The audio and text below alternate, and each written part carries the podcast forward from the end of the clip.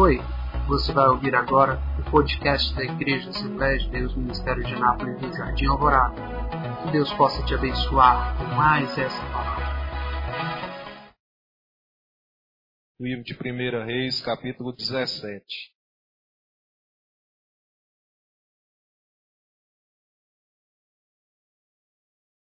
Versículo 8.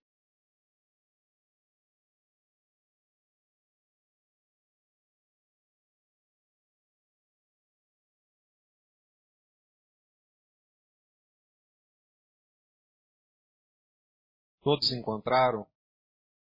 Então veio a ele a palavra do Senhor, dizendo: Levanta-te e vai a Sarepta de Sidom e habita ali. Eis que ordenei ali uma mulher viúva que te sustente.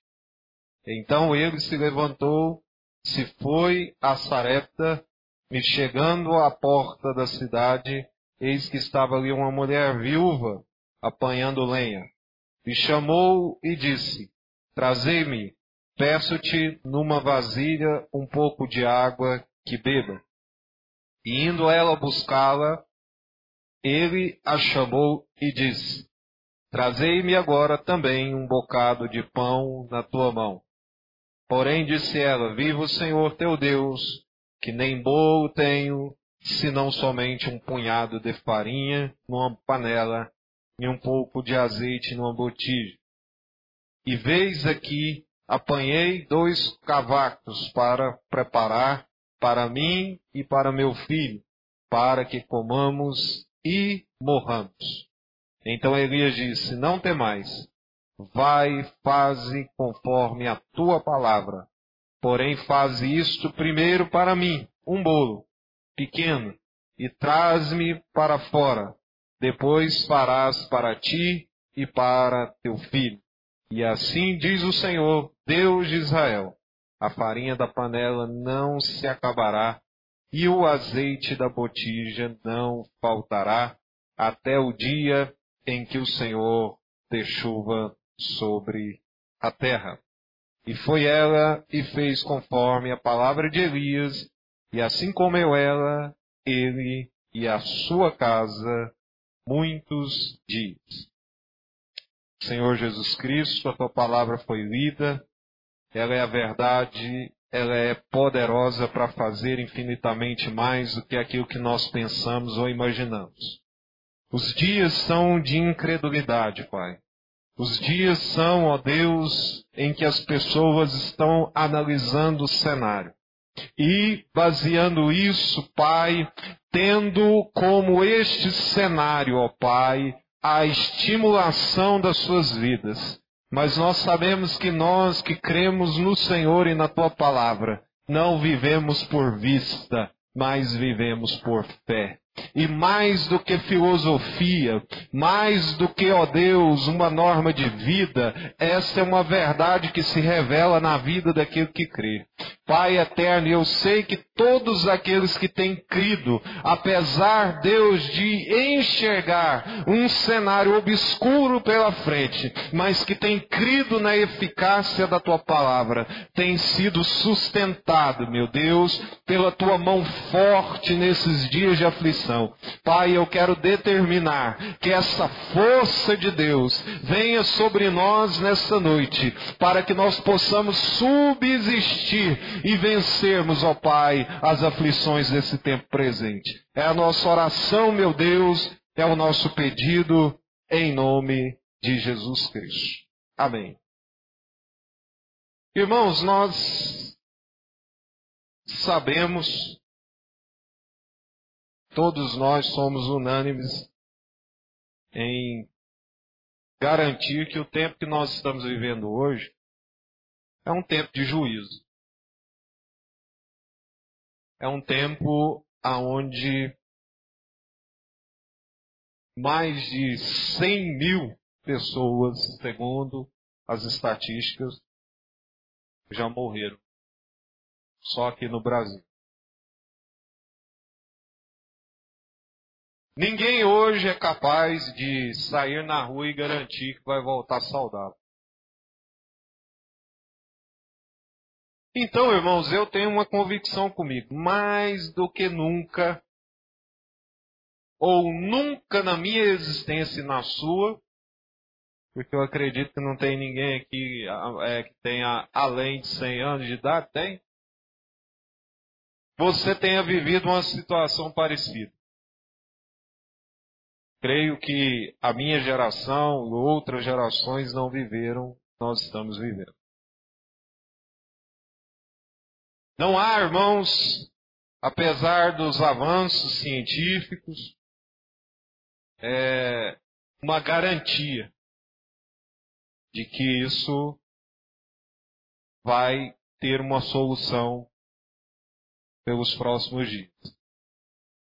Já se fala em vacina, já se fala em soluções aí a curto prazo, mas a grande certeza é que nem a ciência sabe como combater de fato essa situação. Mas o que fazer, irmãos? O que fazer diante de um cenário como esse? Essa é a pergunta que eu tenho certeza todo mundo, quando levanta pela manhã, deve se fazer. O que fazer? Quais são as medidas que eu preciso tomar para que eu possa me proteger, proteger minha família. Se a vida ela precisa continuar no seu ciclo normal, ninguém pode parar de trabalhar, ninguém pode parar de sair, todos precisam continuar vivendo. E eu me referi a esse texto aqui, irmãos, porque é uma situação bastante parecida com a que nós estamos vivendo. Vamos deixar de lado aqui o milagre e vamos analisar o contexto no qual o profeta e essas pessoas estavam inseridos. É bem verdade que não era uma doença, mas era escassez de chuva, não tinha chuva. E se não tem chuva, não tem mantimento. Então, a questão naquela época era a fome. Eles não tinham mais o que comer, porque a seca estava extensa e eles não tinham da onde tirar os recursos. Deus havia enviado um juízo para aquela nação, por causa da desobediência, por causa do afastamento que eles tiveram de Deus. E eu não tenho dúvidas, irmãos, que o que nós estamos vivendo não é nada além do que um propósito deliberado do Senhor. Tá? Isso que está acontecendo nos nossos dias não é por acaso. Há um propósito de Deus nisso. Há um propósito de Deus nisso.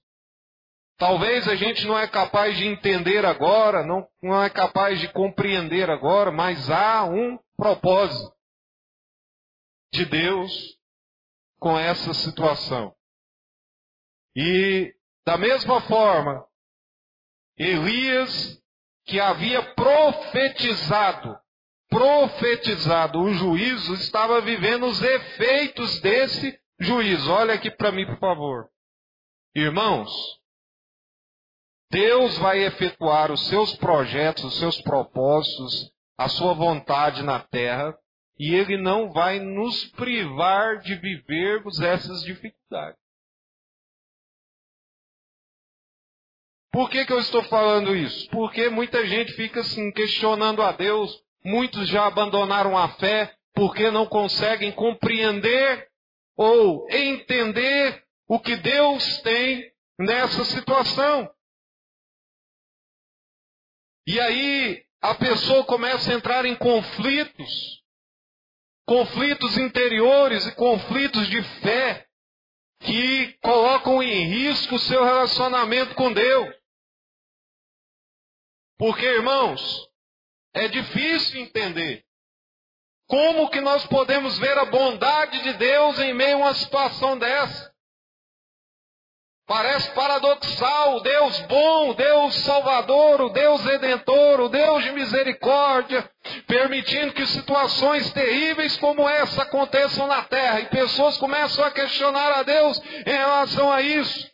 Mas eu estou vendo aqui um profeta que havia profetizado o juízo e que estava vivendo também os efeitos desse juízo. Eu vejo pessoas também inocentes sendo levadas para cativeiro, como foi o caso dos profetas e de outros mais, que se a gente olhar, havia uma vida ilibada diante de Deus, mas não foram privados do sofrimento. Então, queridos, uma coisa que nós precisamos entender na nossa vida com Deus, na nossa trajetória de fé, é que Deus jamais vai nos privar de vivermos os, os transtornos dessa vida. Imaginar um evangelho triunfalista apenas é viver uma fábula de fé. Eu sei que existem muitos lugares que estão abrindo as portas e dizendo isso para as pessoas. Que o nosso Deus é o Deus que apenas nos faz triunfar, mas Deus vai sempre permitir que nós passemos pelo vale da sombra da morte. Nós temos pessoas que aqui nesse plenário passaram pelo vale da sombra da morte. Vamos ter outras que irão passar. Porque nós não estamos privados de passar pelas ambiguidades da vida, pelos transtornos da vida. Eles fazem parte da nossa vida. E a gente precisa estar consciente disso se a gente quiser viver uma fé saudável, uma fé racional. Então a primeira coisa que Deus quer que nós façamos essa noite é colocarmos os nossos pés no chão e dizer: a dificuldade está aí, nós vamos passar por ela.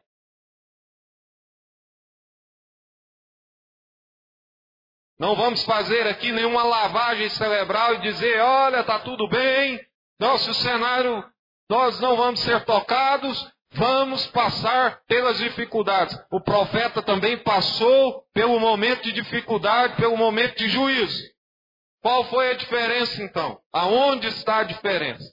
O que pode, não estou dizendo que está acontecendo, o que pode nos diferenciar?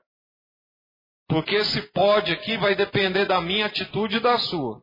Porque se não houver atitude, nós vamos nos colocar no mesmo pé das pessoas aí fora. Sem nenhuma diferença. O que muda é que o profeta entendeu que dentro de um juízo, dentro de um sofrimento, dentro de um propósito de Deus, a fim de que a vontade dele fosse estabelecida, ele entendeu que ele deveria viver sob os cuidados de Deus. Então, olhe aqui para mim, por favor. Você vai dizer no seu coração. Se você quer passar por essa pandemia de uma maneira altruísta, você tem que entender. Viva sob os cuidados de Deus. Jesus entendeu isso e ensinou isso quando ele começa a falar lá do sermão acerca da ansiedade. O que, é ansiedade? É o sofrimento por antecipação. É você começar a sofrer antecipadamente por algumas coisas. E Jesus disse assim: qual de vocês, com todos os seus cuidados, pode acrescentar um côvado à sua estatura? Quem aqui é capaz de acrescentar uma hora, um dia, um segundo diante dos seus dias?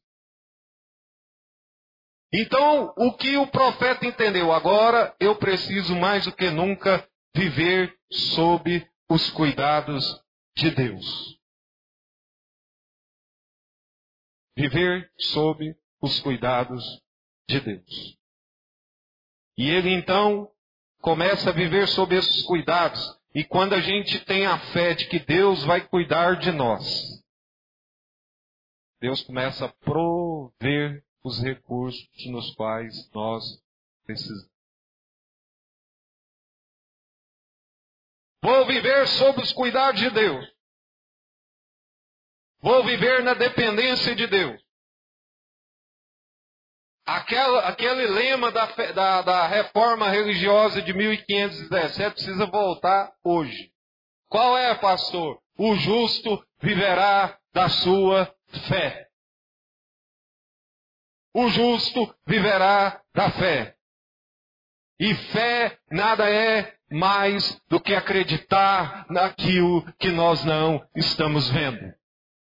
Se o vírus você não pode ver e ele te atinge, você também não pode ver Deus, mas ele está perto de você também.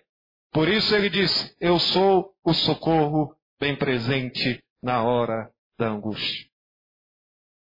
Então, queridos, nós precisamos crer em Deus, assim como estamos crendo nesse vírus.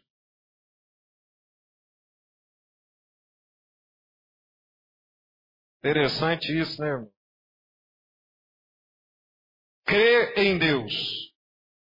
Se o vírus está aí, Deus também está. Se a dificuldade está aí, a solução também está. Se a cura, se a doença está aí, a cura também está. Se a morte está aí, a vida de Deus também está. Então, irmãos, é uma questão de fazer uma escolha. Porque, querido, não há uma outra saída. A solução agora é fazer escolha.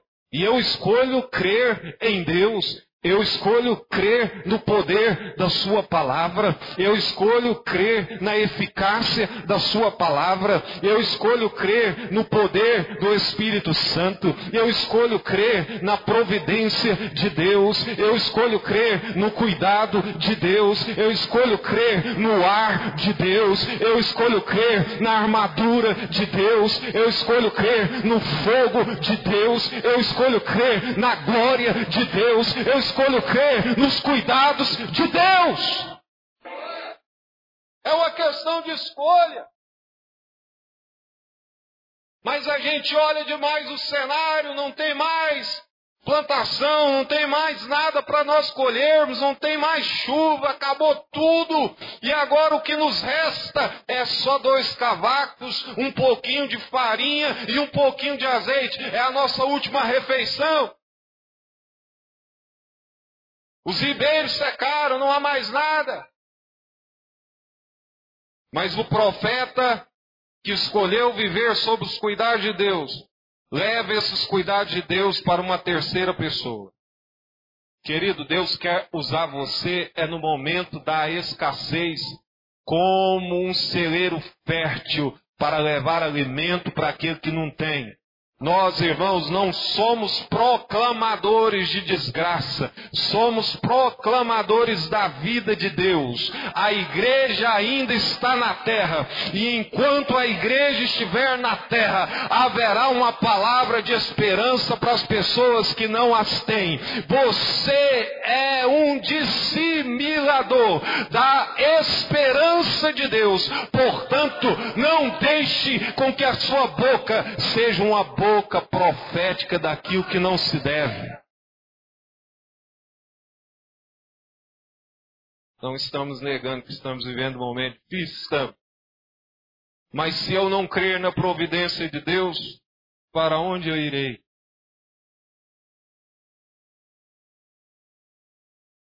Para onde eu correrei? Se é nesses momentos que Deus nos ensina a nos refugiar na Sua presença. Eu preciso, irmãos, viver o rema da palavra, aplicá-la na minha vida. E eu quero que você levante as suas mãos em nome de Jesus Cristo.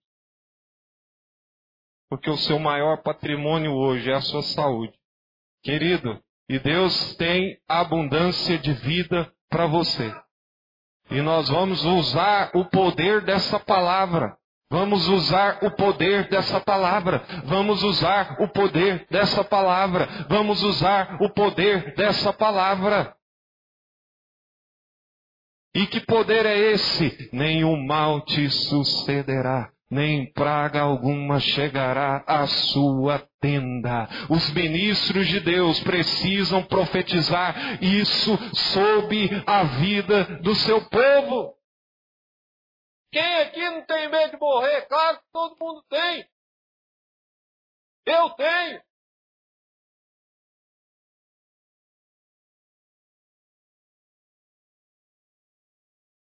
Ninguém quer morrer. Ah, eu quero ir para a glória, mas pergunta se você quer ir agora. Ninguém quer.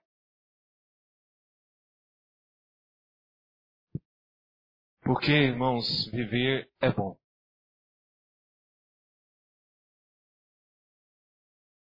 Então nós precisamos usar o poder dessa palavra. O profeta chega lá, o cenário na casa da mulher era de luto, de morte. Nós vamos morrer. A última refeição que nós temos. Olha, não tem mais solução para o nosso problema. Vou fazer a última refeição aqui, nós vamos morrer. E o profeta falou: Não, não, nada, nada disso. Você vai fazer primeiro para mim. Um bolo. Eu estou com fome. Você vai fazer primeiro para mim. Olha aqui para o meu nariz. Aqueles que se proporem a fazer a obra de Deus e a colocarem os interesses do reino em primeiro lugar, Deus pelejará a sua peleja. O que, que o profeta está ensinando? Continue entregando as primícias para mim. Continue entregando o de melhor para mim. Continue fazendo o que você tem que fazer para mim. E eu te recompensarei. Não pare! Não pare! Porque o intuito de um juízo é fazer parar.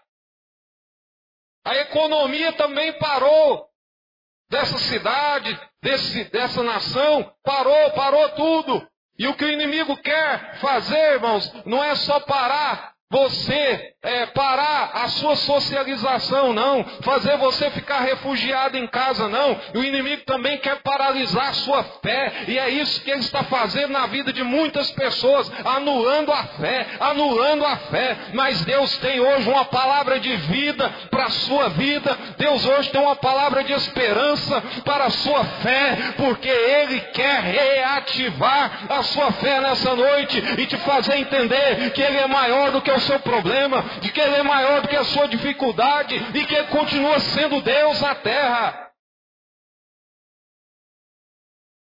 Aleluia! Olha bem, faz para mim. E ela obedeceu e fez. E a Bíblia diz que o profeta então lançou a profecia. Não vai faltar azeite na botija e nem farinha na panela. Não vai faltar. Não vai faltar o recurso de Deus na sua vida. Não precisa você ficar desesperado, não. Entrega nas mãos dele. Confia nele e o mais ele fará. Eu sei que o nosso tempo está estourado, eu queria te pedir para ficar de pé.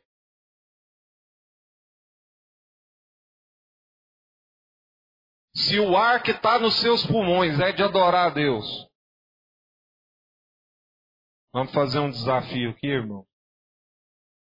O ar que enche os seus pulmões, se de fato ele é para adorar a Deus, você vai orar, lá, Deus, esse ar não pode faltar aqui no meu pulmão porque ele é para te adorar. Para te adorar. Mas faça um pacto, uma aliança com Deus. Todas as vezes que você entrar na casa de Deus, então, use esse ar para adorar a Deus. Use esse ar para profetizar coisas boas de Deus. Use esse ar para dizer para as pessoas que Jesus salva, que Jesus liberta, que Jesus batiza com o Espírito Santo. Use esse ar para promover o reino de Deus e Deus com certeza te abençoará e estenderá sua mão sobre ti para te guardar, para te proteger e para te abençoar. Não deixe, irmãos, que a paralisia dessa pandemia paralise também a sua fé, mas que a sua fé continue viva no Senhor, continue ativa no Senhor. Você precisa continuar crendo que Ele é galardoador daqueles que o buscam. Levante as suas mãos agora para Deus, assim. Irmãos, a igreja precisa continuar crendo. Nós não fomos chamados para ficarmos encruzilhados aqui. Como se o nosso Deus não existisse. Não. Nós vamos continuar marchando. Eu não me esqueço da palavra daquela pregadora do culto das irmãs, acho que Marlene, ela disse: o pandeiro que estava lá guardado precisa voltar a ser tocado. Tem muita gente que já enterrou, mas Deus está dizendo: desenterra, porque eu vou fazer prosperar a minha palavra. Eu vou fazer prosperar a minha palavra. Eu vou fazer prosperar em tempo de crise a minha palavra, porque Ele é fiel, porque Ele é fiel, porque Ele é fiel. Não se esqueça disso. Ore a Deus. Se você está desanimado, meu irmão, ore a Deus nessa noite. Eu creio que assim como a palavra de Elias trouxe multiplicação na casa daquela mulher, eu creio que essa palavra também vai trazer vigor novo para a sua fé. Eu estou pregando aqui, estou sentindo um fortalecimento do Senhor, porque Ele é presente aqui nessa noite, Ele está presente aqui nessa noite, Ele não te abandona, Ele vai enviar alguém para te abençoar, Ele vai enviar o recurso lá onde você precisa, não se preocupe, Ele está no controle. Meu Deus, meu Pai, a tua palavra diz que as portas do inferno não prevalecerão contra a tua igreja. Eu sei que demônios, que principados, que potestades foram levantados, não só cavaleiros de morte para matar os homens, mas também, Deus, para anular, para manietar a fé de muita gente. Deus, esses demônios estão agindo nesses dias com perspicácia, estão agindo com estratégia, mas o Senhor revela nessa noite hoje que o teu povo continua sendo o seu povo, que o teu povo continua sendo, ó Deus, a palavra profética do Senhor na terra. E eu quero, ó Deus, te pedir que aquele que está desanimado, que aquele que está frustrado, que aquele que está, Senhor, pensando em parar, reative novamente o seu ânimo, ó Pai, reativa novamente a fé, Deus, porque sem a fé nós não podemos alcançar nada, sem a fé nós não podemos vencer nada, e essa fé vem de Deus, é o dom de Deus, e eu te peço que esse dom venha novamente descer sobre o teu povo como uma cachoeira, Senhor, de água viva nessa noite. Faça produzir obras de fé, obras de fé. Aquele que está parado, aquele que já está, ó Deus, pegando os últimos cavacos para acender a última refeição. Que o Senhor hoje traga abundância de vida, que o Senhor traga abundância de saúde, que o Senhor traga, Senhor, vida espiritual de novo para novamente, ó Deus, esperar a providência perpétua do Senhor, conforme foi nesse texto, até que o Senhor envie chuva sobre a terra. Até que a solução chegue, o Senhor te susterá. Quem recebe essa palavra em nome de Jesus? Até que a solução chegue, o Senhor te susterá. Vamos dizer isso até que a provisão chegue. O Senhor me susterá. Até que a provisão chegue. O Senhor me susterá. Toma posse dessa palavra e aplauda o Senhor nessa noite. Amém?